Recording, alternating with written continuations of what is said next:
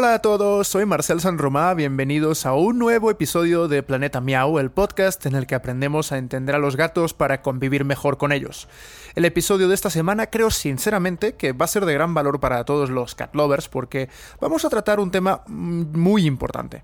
Hoy conoceremos todo sobre el SIDA felino y la leucemia felina. Como humanos todos estamos muy concienciados o concientizados con el SIDA. Entendemos que es una enfermedad grave de la que debemos cuidarnos e incluso muchos países ofrecen tratamientos completamente gratuitos a sus ciudadanos afectados por el VIH. Pero ¿y los gatos? Ellos también tienen su virus, el virus de inmunodeficiencia felina, y es importante que conozcamos este virus, sus riesgos y cómo tratarlo llegado el caso. Hablaremos de ello con Jonathan Alemán, pasante veterinario y colaborador de la clínica Barcan Miau. Y luego Felipe Quesada nos traerá la tercera y penúltima parte de la historia del patas en el gato relato y cerraremos, como ya saben, con el cuestionario Cat Lover.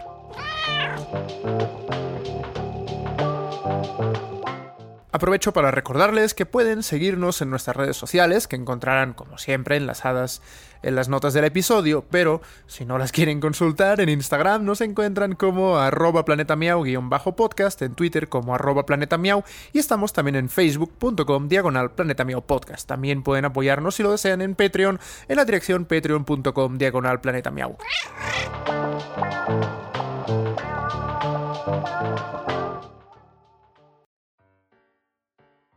Hace unas semanas en Planeta Miau dedicamos un episodio a hablar sobre qué impacto tiene la COVID-19 en los gatos y aprovechamos para hablar de otras enfermedades infecciosas por contagio en los meninos. Entre estas dos eh, destacan, por ejemplo, el BIF o SIDA felino y la leucemia. Son enfermedades que mm, pensamos vale la pena que conozcamos todos porque son graves y necesitamos, como cat lovers, conocer las herramientas para prevenirlas, detectarlas y, si es necesario, tratarlas. Para ello hablamos con eh, Jonathan Alemán, médico pasante veterinario y amante de los gatos. Eh. Hola Jonathan, bienvenido a Planeta Miau. Hola, ¿qué tal? ¿Cómo están? Bueno, en primer lugar, eh, quiero preguntarte qué diferencias, mm, digamos, a nivel patológico, hay entre el SIDA felino y la leucemia, que acostumbramos a ponerlos en el mismo grupo, pero pues obviamente tendrán sus, sus variaciones.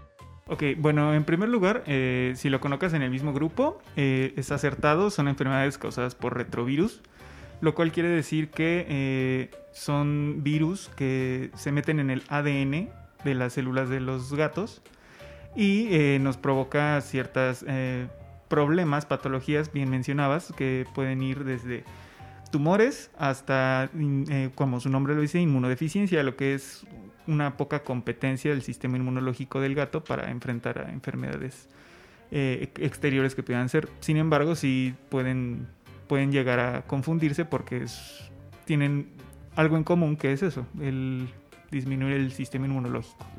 Por ejemplo, eh, si son muy parecidos como virus, a nivel de contagio, ¿qué diferencias hay? ¿Cómo se contagia el VIF eh, y cómo se contagia la leucemia? ¿Qué diferencias y qué similitudes hay? Bueno, similitudes, ambos son contagiados por saliva, secreciones, heces, orina, saliva, leche, eh, leche materna. Y bueno, eh, leucemia es un poquito más por un contacto que sea eh, prolongado entre gatos. O sea, el contagio es más porque hay una convivencia más cercana. No necesariamente tiene que ser inoculado directamente, como es en el caso del virus de, de inmunodeficiencia felina o SIDA. Y bueno, SIDA puede ir más por inoculación directa, es decir, mordidas, eh, acicalamiento, heridas, etc. Perfecto, porque sí te, quería preguntar qué, a qué nos referimos con inoculación directa, pero ya, ya, ya quedó claro. Ah, entonces, ¿cuál sería la mejor manera de, pues de, evitar el, contagio, de prevenir el contagio de estas enfermedades? Sobre todo, eh, evitar que nuestros gatos salgan a vagar por la calle. Es un punto clave que nos va a hacer, eh, nos va a evitar que nuestros gatos se contagien. Eh, es como el punto de inflexión más importante. Ahora, también cada que tengamos, bueno, nosotros que amamos los gatos, pues se nos es a veces difícil negarnos a tener un gatito más cuando se nos da la oportunidad o algo así. Pero es muy importante que si bien se tiene que hacer una prueba de estas enfermedades, cada que introduzcamos un nuevo gato a nuestro hogar, es muy importante tenerlos lejos, por lo menos en un, lapso pues, de unos 40 días, una cuarentena que nos, indique que este nuevo integrante de la familia pues va, no presenta ninguna enfermedad, al menos visible. Pero el punto clave es que no salgan y realizar pruebas a cada gato que, que arriba a casa. Ok, eh, cuando hablamos de tenerlos, por ejemplo, en cuarentena, evitar el contacto entre estos gatos, uh, ¿qué, qué, qué, es lo más efectivo? Nos referimos, por ejemplo, si podemos tenerlos en habitaciones completamente separadas o podría bastar con eh, evitar, por ejemplo, vigilar que no estén mucho en contacto, eh, darles eh, comida diferente, agua diferente, o hay que evitar realmente un contacto completo. Contacto completo en todos sus sentidos, si se puede tener en dos habitaciones diferentes, mejor, cada uno con su plato, arenero, comida, etc. Aprovecho para, para preguntarte, y en el caso de que sepamos que tenemos un gato contagiado eh, y otro gato no contagiado, ¿cómo podemos facilitar o mejorar la convivencia entre, entre ambos o entre el grupo? Primero hay que tener las pruebas de virus, eh, bueno, de SIDA leucemia de ambos. Hay que estar completamente seguros que son positivos. En caso de que uno sea positivo y otro sea negativo, entonces eh, este gatito negativo se le puede aplicar una vacuna y esta cuarentena tiene que extenderse por lo menos unas dos semanas después de que se le aplique la vacuna para que sea efectiva la inmunidad. Respecto a las vacunas, exactamente qué vacunas hay, eh, cuántas dosis son, ¿Qué, qué debemos tener en cuenta. Es imprescindible antes de colocar una vacuna de leucemia que se tenga una prueba. ¿Por qué? Porque si nosotros vacunamos contra leucemia y no tenemos certeza de si es positivo o negativo, no nos va a causar ningún problema, sin embargo tampoco es benéfico. Nos puede llegar a confundir al momento de diagnosticar. Esto, esto pasa sobre todo con el SIDA. Con leucemia no interfiere tanto en las pruebas, pero con SIDA sí. Ahora, la lo, la parte importante es esa precisamente, estar seguros con una prueba de SIDA leucemia que no tenemos una enfermedad previa, porque luego podemos culpar a la vacuna que no funcionó o puede ser inoculada después. ¿A qué te refieres con que la vacuna interfiere? Cuando hablamos de inmunodeficiencia felina o BIF, eh, la vacuna lo que contiene es el virus de una forma inactivada que no le va a provocar ninguna enfermedad a nuestro felino. Eh, este, esta entrada de virus nos provoca que el cuerpo reaccione creando anticuerpos para evitar una enfermedad posterior. Estos anticuerpos se quedan en la sangre y son detectados en las pruebas de SIDA leucemia. Entonces no hay forma de distinguir si estos anticuerpos provienen de la vacunación o de una enfermedad en sí.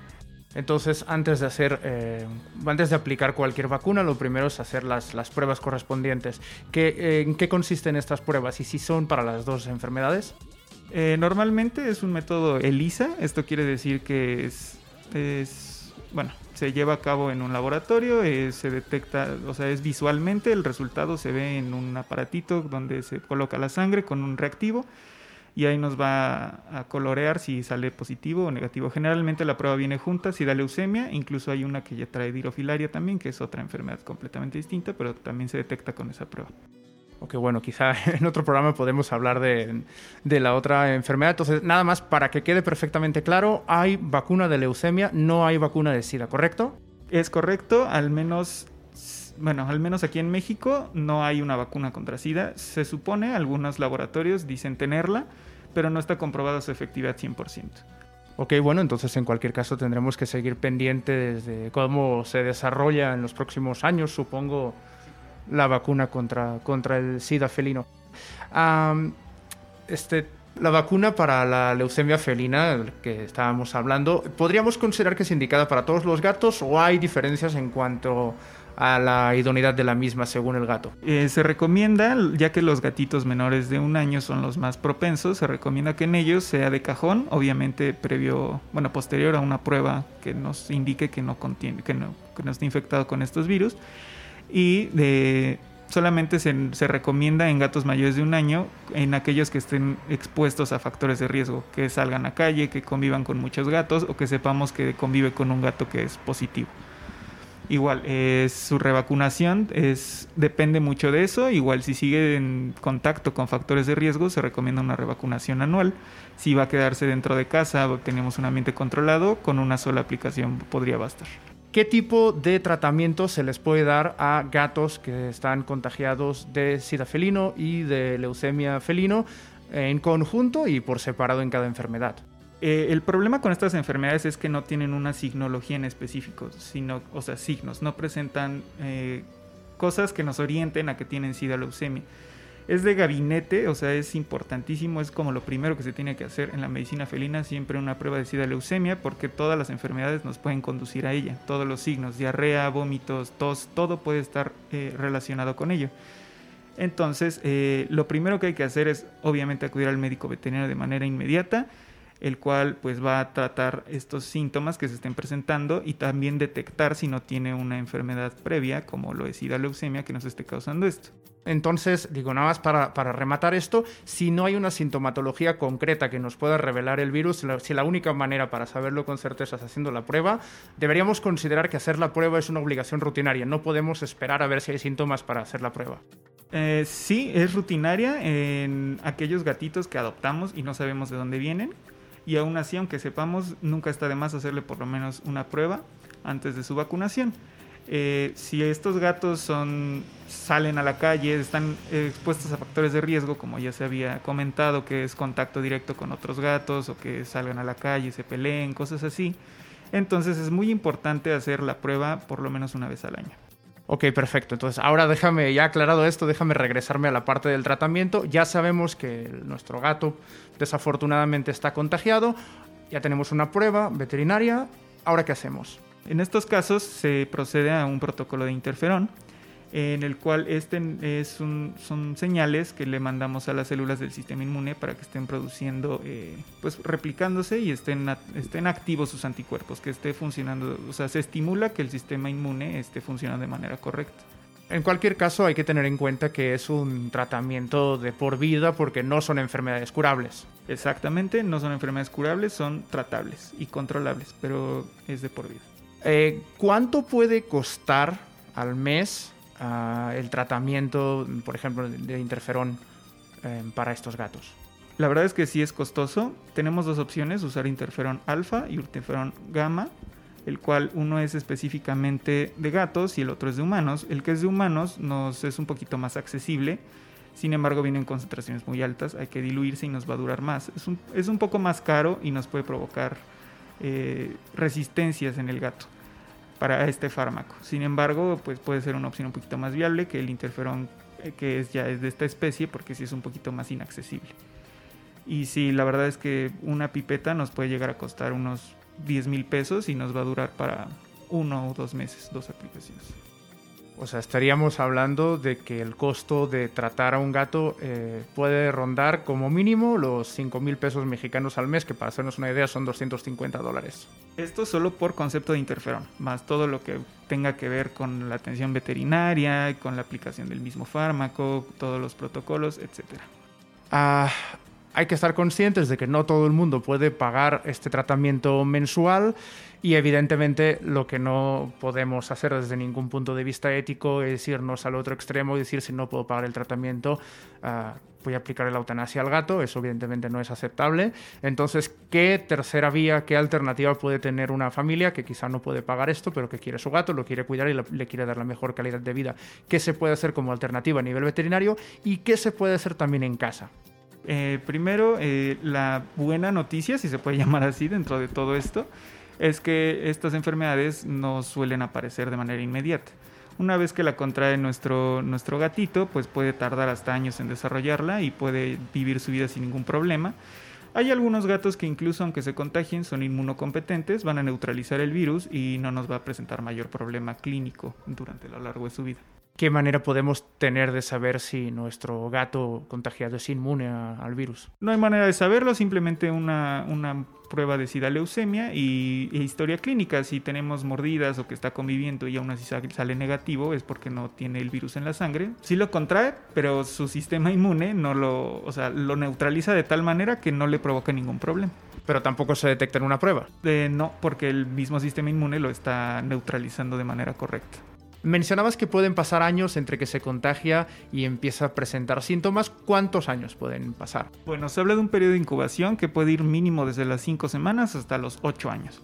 Entonces es no, no hay forma de saberlo. Es una ruleta rusa. Ok, entonces la, pregunta quizá que también mucha gente se estará haciendo, yo desde luego me la hago y aquí la planteo también ya para, para ir terminando la entrevista, es eh, cuántos años puede vivir un gato contagiado, cuál es la esperanza de vida de un gato. Evidentemente, no desde el momento en que lo sepamos o no contrae el virus, sino desde el momento en que empieza a presentar la sintomatología. ¿Cuál es la diferencia también con y sin tratamiento veterinario? Claramente siempre va a ser más indicado el tratamiento. El tratamiento es como, pues, de base, es lo, lo que se necesita para mantener bien al gato. Ahora, como bien mencionabas, es un poquito inaccesible. En ese sentido, mientras el gato no presente ningún signo clínico complicado con otra enfermedad, ya puede ser pues bacterias, virus u otras cosas que pueden ser ajenas a, estos, a estos virus, pero que se nos pueden complicar con ellos. Mientras se mantenga raya todo eso no puede causar, puede causar, no puede causar mayor problema, puede continuar el gato haciendo su vida de manera normal. O sea, estaríamos hablando de que con tratamiento puede tener una longevidad normal. Sí, con tratamiento y o sin tratamiento. Todo depende de cuándo lo contrajo. Si lo contrae en una edad avanzada, es probable que el gato pueda morir, pues, por su ciclo de vida normal y nunca desarrollar la enfermedad. Si la contrae desde pequeño, pues puede incluso no presentar signos, como ya te había comentado, puede ser inmunocompetente. Para terminar, déjame regresarme un momento porque te pregunté, pero ¿qué, se puede hacer en para tratarlos cuando no se tiene acceso al tratamiento como tal. Puedes mencionar que, el interferón especializado en gatos es más difícil de conseguir o que directamente no haya el dinero para, hacer frente al tratamiento. Claro, pues eh, en ese sentido, como como la enfermedad, o bueno, estas enfermedades nos están causando una depresión del sistema inmune, va a estar muy expuesto a cualquier tipo de enfermedad.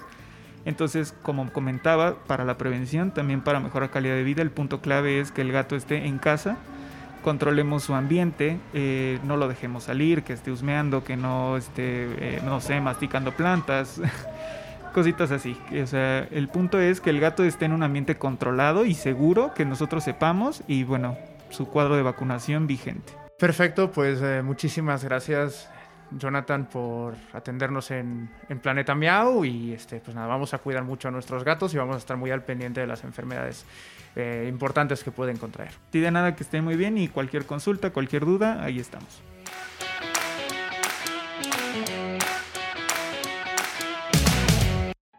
Les recuerdo que Jonathan ayuda a la clínica Barcan Miau ubicada en la colonia Juárez de la Ciudad de México, donde son de verdad excelentes profesionales, por lo que pueden acudir a ellos para atender a sus gatos, pero también a perros, para los que además ofrecen cuidados de estética.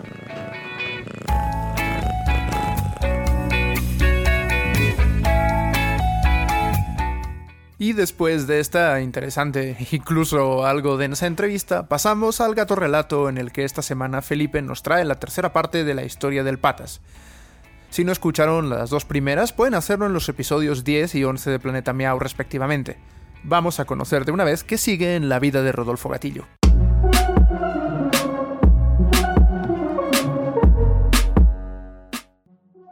El Patas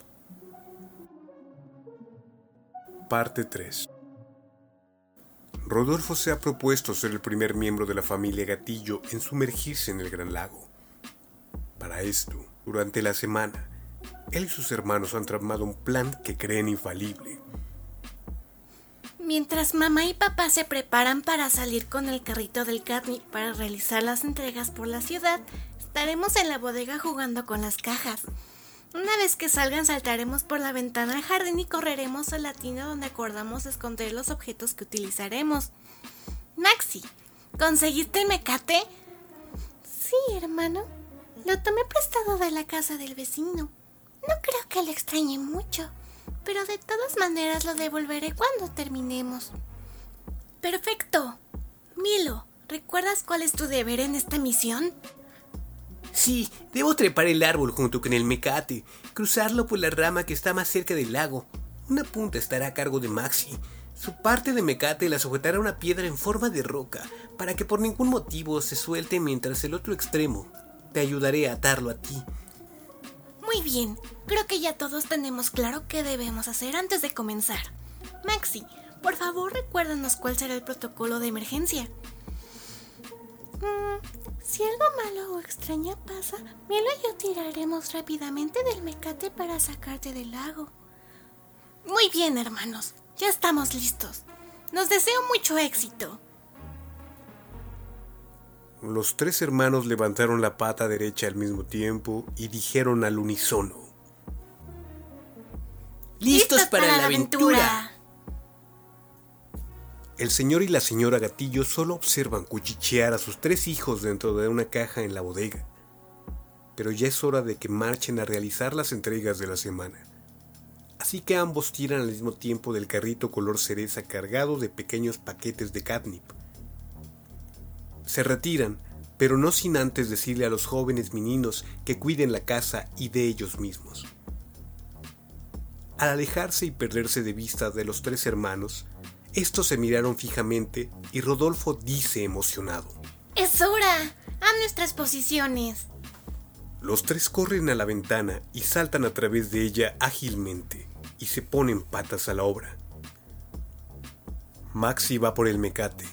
Toma un extremo que ata a una roca mientras el otro se lo da a Milo, quien a su vez corre trepando el árbol junto al lago. Lleva el otro extremo de la soga en la boca lo cruza por una rama y al bajar ayuda a asegurar la cuerda en el pecho de Rodolfo, como si de un arnés se tratase. Ya todo está en su lugar. Maxi, Milo, les encomiendo el otro lado del mecate. Si grito, si pasa algo raro o notan que algún monstruo me atrapa, tiran rápidamente de la cuerda y sáquenme del agua. Espero no pase nada malo y hoy sea el primer día que podamos comenzar a nadar en este gran lago. No te preocupes, hermano, nosotros cuidaremos de ti. Le dijo Milo a Rodolfo, y Maxi agregó. Sé que hoy será un gran día para la familia Gatillo. Estoy listo. Tres, dos, uno, inmersión. Rodolfo tomó carrera hacia el agua. Saltó sin temor junto con la mayor confianza que había jamás tenido. El agua levanta una leve salpicadura a causa del cuerpo de Rodolfo. Él siente el agua fría recorrer su cuerpo, pero poco a poco se aclimata para adaptarse a la temperatura. Rodolfo nada en círculos extasiado y les dice a sus hermanos. Esto es mucho mejor de lo que imaginé. No sé por qué lo tenemos prohibido si no tiene nada de malo. Creo que es exageración de la familia. En ese momento un tenue ronroneo al otro lado del lago llamó su atención. Rodolfo lo sabía. Era Kat Ishna. Ella lo mira fijamente y de repente Rodolfo comienza a sentir una extraña sensación en sus patas. A causa de esto, con desesperación, les pide a sus hermanos que lo saquen del agua de inmediato. ¡Ayúdenme! ¡Mis patas! ¡Rodolfo! Maxi y Milo rápidamente tiran de la soga y sacan a Rodolfo del agua, quien inconsciente y empapado sale suspendido ante la cara de temor y asombro de sus hermanos por ver lo que le ha provocado entrar al lago. Fin de la parte 3.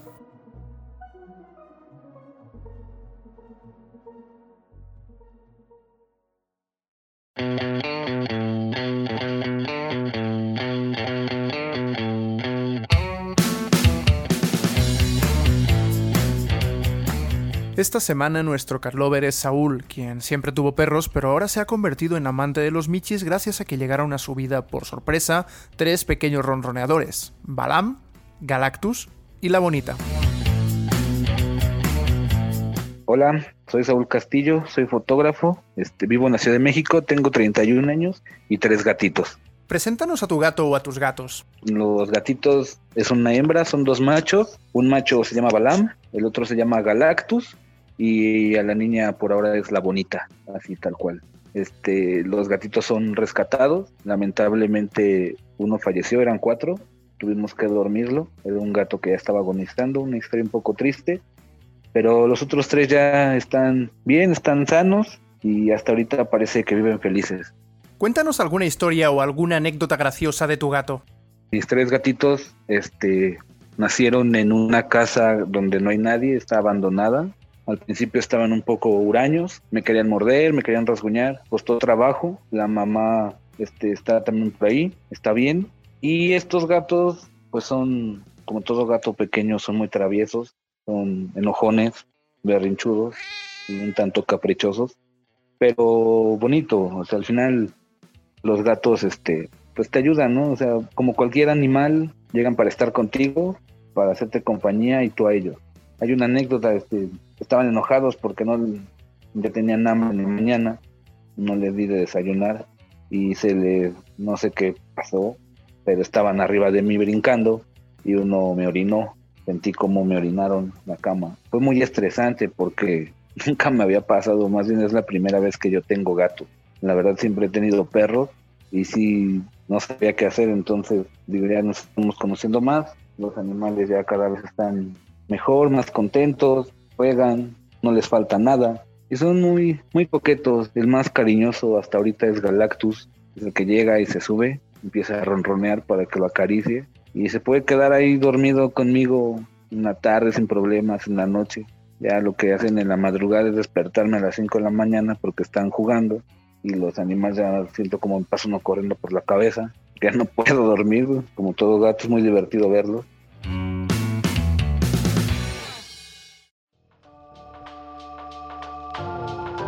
Y con el cuestionario Carlover ponemos punto final a este nuevo episodio de Planeta Miau. Deseo que les haya gustado y si es así, siempre pueden dejarnos una valoración en Apple Podcasts, en iVoox o también en Google Podcasts, donde por cierto ya se puede escuchar también el programa. Además, se pueden publicar también una opinión en nuestra página de Facebook. Este es el momento en que aprovecho para mencionarte que si deseas contar con un servidor de primer nivel para tu podcast, te sugiero que revises todas las posibilidades que te ofrece Buzzsprout. Desde una gran facilidad para enlazarte con todas las plataformas hasta su propia comunidad de podcasters en Facebook. En Planeta Miau es el servidor que utilizamos y por ello en las notas del episodio te dejamos un enlace para obtener una tarjeta de regalo de 20 dólares en Amazon que obtendrás al darte de alta en uno de los planes pagados de Buzzsprout. Es hora de despedir el programa y como cada semana les sugiero encarecidamente que no dejen de ronronear. Adiós.